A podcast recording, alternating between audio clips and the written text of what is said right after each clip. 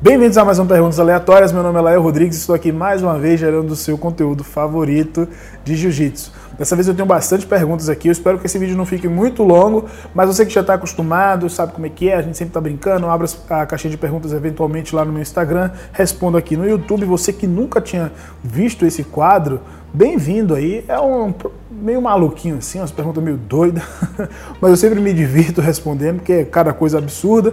Mas não esqueça de se inscrever no canal. E se você está escutando isso no podcast, assina, porque sempre que sair um conteúdo novo você vai ser notificado e vai sempre tem aqui ó, alguma novidade. Então recomendo que você se inscreva aí, beleza? Vamos lá, primeira pergunta aqui do Felipe Conte. Cadê você pro soltinho? Eu realmente estou devendo, falei até com o padeiro hoje que eu tenho que aparecer lá no, no treino e devo aparecer em breve aí. Agora tudo vai fechar, né? Então, eu não sei, mais assim que possível, aparecerei pra gente treinar, meu amigo. A Martinha me perguntou o seguinte: se eu já bebi água hoje. Inclusive, tá ali meu galãozinho, bebo bastante água. Gente, ó, você que não se hidratou até agora, que tá vendo esse vídeo, para um segundinho, toma um golinho d'água, que faz muito bem. O Alex Kim perguntou o seguinte: passador ou guardeiro? Olha, eu prefiro, me sinto mais confortável passando guarda mas no treino eu gosto muito de jogar de guarda. Não sei se dá para entender isso direito. Então eu acho que eu gosto de fazer os dois, assim. No treino eu gosto de fazer tudo. Agora em uma competição, como eu luto sempre com caras mais altos e pesados, né? Igual eu, eu prefiro ficar por cima. Eu me sinto mais confortável na competição passando guarda. Né? É, o, o Nino me perguntou o seguinte: algum conselho para quem tem projeto social? Uma coisa muito importante, Nino eu trabalhei com isso aí durante nove anos aqui em São Paulo, estou ainda muito envolvido com projetos sociais em diversos lugares. E um grande erro comum de quem tem projeto social é querer fazer do projeto social uma equipe de competição. Isso daí é um grande problema, porque você vai colocar uma carga emocional, já falei isso até em outros vídeos. Você coloca uma carga emocional desnecessária nas crianças, é, e, assim, nem todo mundo quer competir. Na verdade, nem na maioria das academias, as pessoas não querem competir, nem todo mundo, né? 97% das pessoas do jiu-jitsu não querem competir.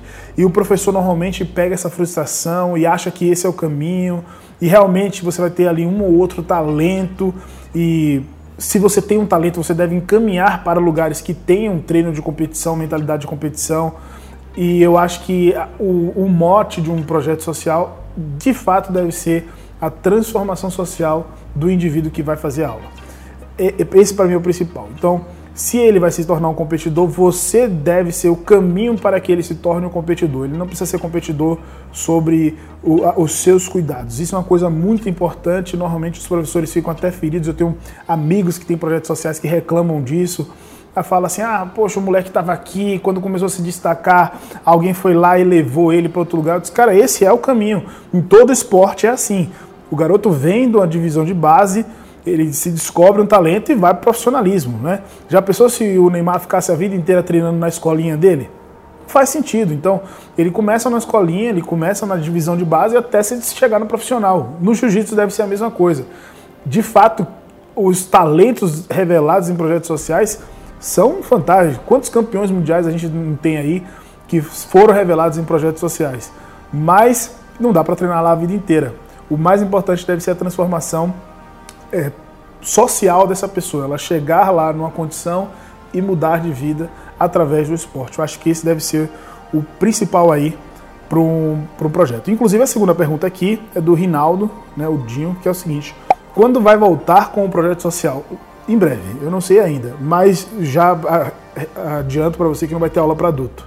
Beleza? Vai ser só para criança mesmo.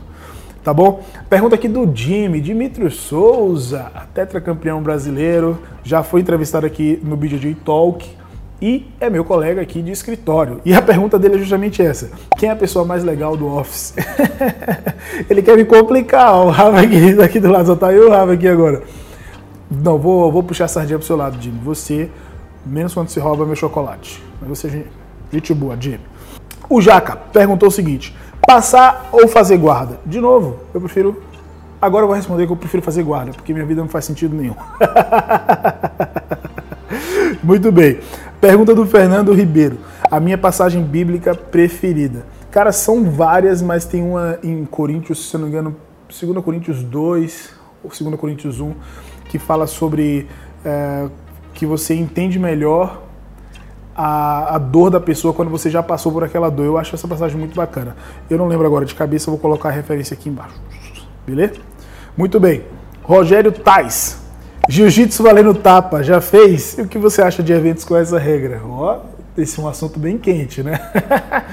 Cara, eu acho que muito legal, porque o convidado não sai, não sai caro.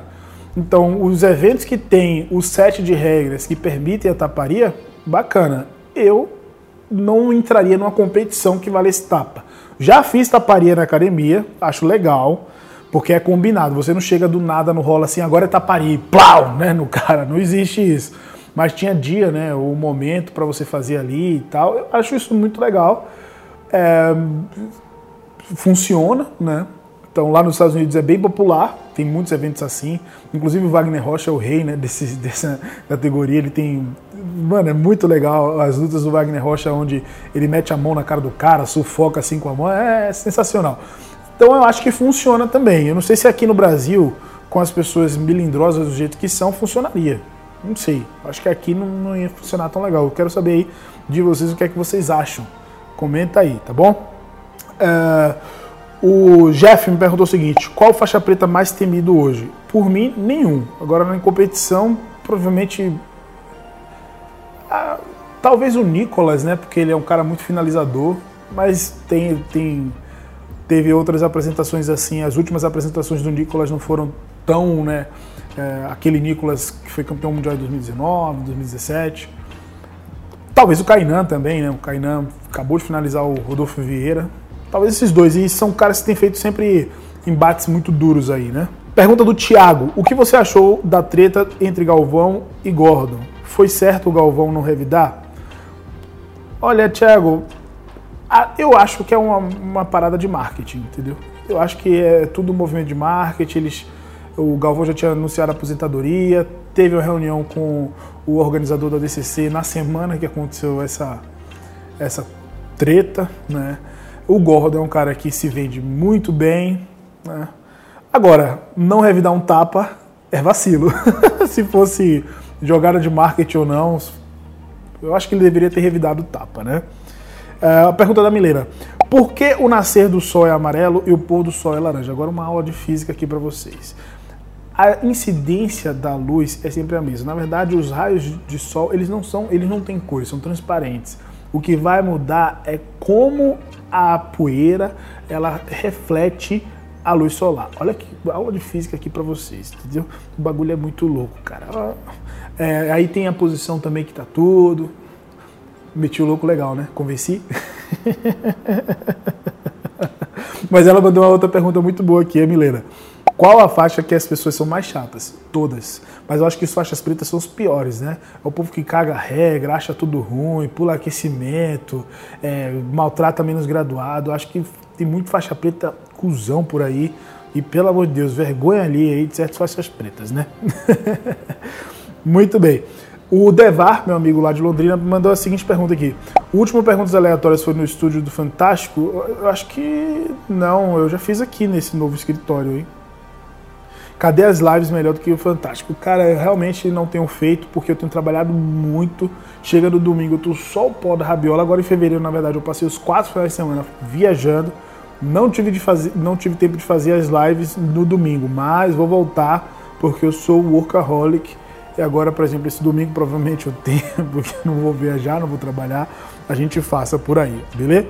O Gustavo mandou a seguinte pergunta: Lael, por que você não grava com o Jaime do Muito Mais Ação Jiu-Jitsu? Cara, já era pra gente ter gravado. Eu já fiz um, uma sessão de fotos do Jaime, até postei no meu Instagram essa semana. Uma das fotos que eu fiz dessa sessão. A gente se conhece, a gente tem essa amizade, mas a gente nunca conseguiu gravar. Ele estava aqui em São Paulo, aí no dia tinha um evento do BJJ Flix, nós estávamos bem ocupados, foi pós-BJJ Stars, então tava aquela correria, não deu tempo de gravar, mas está nos planos. Fui lá para Balneário Camboriú, que é em Santa Catarina, que é onde ele mora, então isso também já não facilita para a gente gravar tanto assim, né? E também é evento, correria. No dia ele também não estava muito bem de saúde, então passou lá rapidinho, a gente não conseguiu gravar nada. Mas está nos meus planos, o Jaime é um cara muito gente boa. Inclusive está sempre assistindo aí os vídeos do canal. Um abração pro Jaime e para você também, Gustavo. O Juno me perguntou o seguinte: se eu investir na Dojo Plus, sim, Ó, eu, tô, eu tô envolvido aí. Quem não está entendendo desse assunto, o último BJJ Talk que eu postei, Jiu-Jitsu versus Tecnologia, conversei com o Juno, que está lá em Miami. Falamos bastante sobre como você pode investir no Jiu-Jitsu. Recomendo que você assista. O Rafael me perguntou o seguinte: fez uns rolinhas no Open Match do Dream Art? Não fiz, fui lá somente filmar. Tava num sábado muito corrido, muito trabalho. Só dei uma passadinha para poder cobrir mesmo assim. Pretendo ir lá sim treinar porque estava muito legal o ambiente. Quem não viu esse vídeo, foi um dos vídeos que eu postei essa semana. Recomendo total que vocês assistam e que procurem saber quem está em São Paulo ou quem estiver perto para fazer, uma aula lá com o pessoal. A Carlinha me perguntou o seguinte, que pergunta legal. Vamos produzir o de férias com ex do, do BGG no Residencial 220 no Baresias? Ia ser bacana, hein? Eu já tenho até os nomes aqui pra gente colocar nesse nesse de férias com ex. Ia ser sensacional, hein, Carlinha?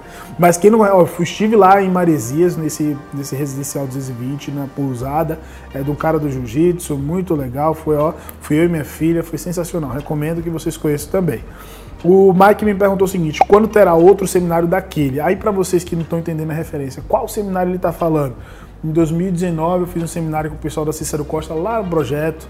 Foram, foi o, o, o Jonas Andrade, o uh, Johnny Rocha, o Diego Pato, o Leonardo Gonçalves. Uh, pô, bastante gente, eu não lembro todo mundo que estava agora, mas foi muito legal. A gente levantou quase uma tonelada de alimentos nesse dia. E assim que eu tiver novidades sobre o projeto, como vai continuar, eu vou trazer para vocês. E eu sempre eu gosto muito de fazer eventos. Com certeza a gente vai fazer algo nesse sentido aí, Mike. Uh, o Márcio me fez uma pergunta muito legal. Como estão seus treinos agora com a profissão de gerador de conteúdo? É, meu amigo. Primeiro, obrigado, né? Porque nem todo mundo reconhece isso como uma profissão. Acho que a gente é vagabundo, né? Trabalha pra caramba. E eu tenho treinado muito pouco. Na verdade, eu já estava treinando pouco, porque minha última competição foi em fevereiro de 2020 e eu, eu machuquei o joelho. E logo em seguida veio a quarentena. Então já estava meio devagar de treino, né? mais ou menos. Veio quarentena, aí que eu comecei, eu só comecei a viver disso mesmo, produzindo conteúdo, editando vídeo, fazendo foto, bem depois, já aqui para setembro, agosto de 2020, né? E eu voltaram os treinos, voltaram as coisas, eu não consegui voltar a treinar. Então eu tenho treinado muito pouco, eu tenho treinado duas, três vezes na semana. Quando eu consigo treinar muito numa semana, são três vezes, né? É, mas com viagem, com trabalho, gravação, eu sempre priorizo o trabalho, porque precisa pagar a conta, e é uma coisa nova para mim também. Então tem, eu tenho treinado muito pouco, bem pouco mesmo, mas estou me esforçando para voltar aí, tá certo? É, Pergunta aqui muito, muito legal do Breno. Olha, eu acho que foi a melhor pergunta que eu recebi. A gente já está terminando aqui. Com essa quantidade de lutas casadas, as competições da IBJJF podem deixar de ser interessantes? Eu acredito que não. Vejamos por quê. Tem vários, vários prismas para a gente olhar essa pergunta, Breno. Mas eu vou olhar da seguinte forma. A, as lutas casadas, os eventos de luta casada, como BJJ Stars, BJJ Bet, você precisa ser convidado para lutar. Você não chega lá e se inscreve para concorrer a 100 mil reais. Não existe isso.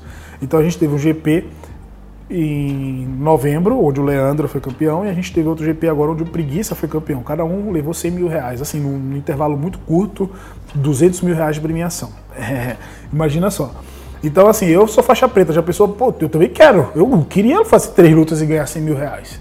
É, aí já pensou, eu vou lá e luto com o Leandro. Não faz sentido nenhum, entendeu? Não faz sentido, vou lutar lá com preguiça. Então, assim, é, o que diferencia da IBJJF é justamente isso. É que eu, como faixa preta, se eu tiver a fim de lutar, eu pago e vou lá lutar, posso ser campeão, como já lutei tantas outras vezes, como já peguei medalha, pode. A luta casada, ela é algo realmente mais os eventos, né, BJJ Stars, BJJ Bet, tantos outros Big Deal, você precisa ser convidado para participar e você tem um credenciamento, né? Pode ser a sua eh, visibilidade na mídia, nas redes sociais, pode ser seus títulos, pode ser várias coisas. Cada evento tem um, um, um, uma forma de analisar isso de, diferente. E o que é muito legal. E eu acredito que assim a IBJJF ainda é o maior palco para que as pessoas possam fazer o seu nome. Né? É, então, o cara ser campeão mundial é uma coisa que todo mundo quer. E agora ainda, até para ser campeão mundial na IBJJF, não é qualquer um que pode ir lá lutar né, na faixa preta. Então, assim, é, é uma parada que não tem o, o, retorno financeiro que uma luta casada tem, mas tem aquele prestígio. Você marca seu nome na história. Então, em 2006, o campeão do peso meio pesado, não tem outro, foi aquele cara, entendeu? Diferente de eventos de luta casada, assim, que passa muito mais rápido, né? A gente teve o, no, falando de GP do BJJ Styles, o campeão do primeiro GP do, do BJJ Styles, que foi o Open Class, foi o Nicolas Meregali, em 2019. E talvez eu falando isso aqui, nem vocês lembrassem, entendeu? Você vê, o cara, ele fez história, porque foi a maior premiação do jiu-jitsu até então, né? Depois o BJJ Stars repetiu isso outras vezes, mas até então ninguém tinha ganhado tanto dinheiro em território nacional. E, sabe, as pessoas acabam esquecendo, entendeu? É mais rápido do que quando o cara ganhou um título mundial. O Kainan, em 2019, ganhou o maior prêmio da história do jiu-jitsu, 100 mil dólares, no Spider Coreia, e tem muita gente que nem sabe disso. Agora, todo mundo lembra do, do Kainan fazendo a final em 2019, passando a guarda do Leandro, no peso pesado. Mas nem todo mundo lembra que o Kainan perdeu o título em seguida. Então você vê, o cara ganhar o Mundial da IBJJF é um palco muito maior. Então eu acredito que não vai enfraquecer.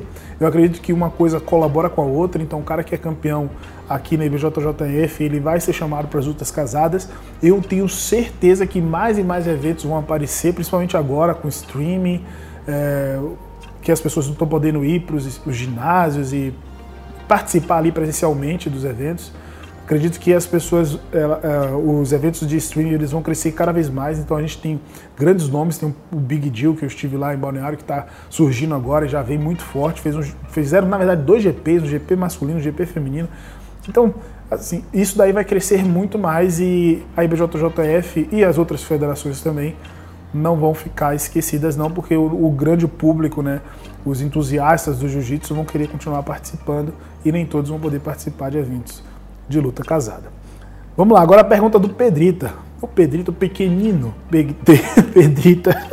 Olha só o que ele me pergunta. Quando você vai vir treinar comigo? Caraca, mestre. Essa eu vou passar, porque eu não sei se você conhece o tamanho do Pedrito. O Pedrito deve ter uns 2 metros de altura, uns 160 quilos. não, brincadeira, brincadeira. Eu vou aí em breve. Eu ia semana passada, né?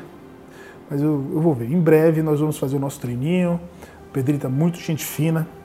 Vamos fazer o que a gente mais gosta, que é treinar jiu-jitsu, né? A última pergunta do dia, do Rodolfo, gaúcho Rodolfo. Se eu não me engano é gaúcho, né, Rodolfo? E eu espero que eu esteja certo para não estar tá falando besteira. Olha só a pergunta. Será que ficou a marca da mão? Aquele tapa na cara? Acho que esse é o assunto que todo mundo está falando aí na última semana. Eu não me pronunciei no Instagram, nem aqui no YouTube, fiz fazer vídeo falando sobre isso. Mas, cara, que foi bizarro, foi bizarro, viu? eu não, acho que não ficou a marca, não, foi fraquinho. Foi só aquele que faz barulho, né? Porque os que marcam normalmente não vai barulho, não, mas foi barulhento, hein? Muito bem. É isso, pessoal. Obrigado por assistir até agora. Não esqueça de se inscrever aí no canal Voltei a postar conteúdo quase todo dia. Essa semana teve bastante conteúdo, muita coisa legal.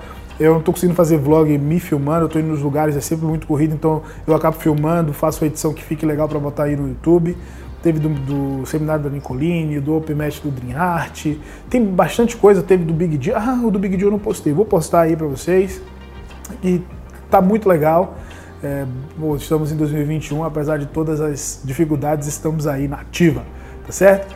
A gente se vê em breve. Fica com Deus. Até a próxima.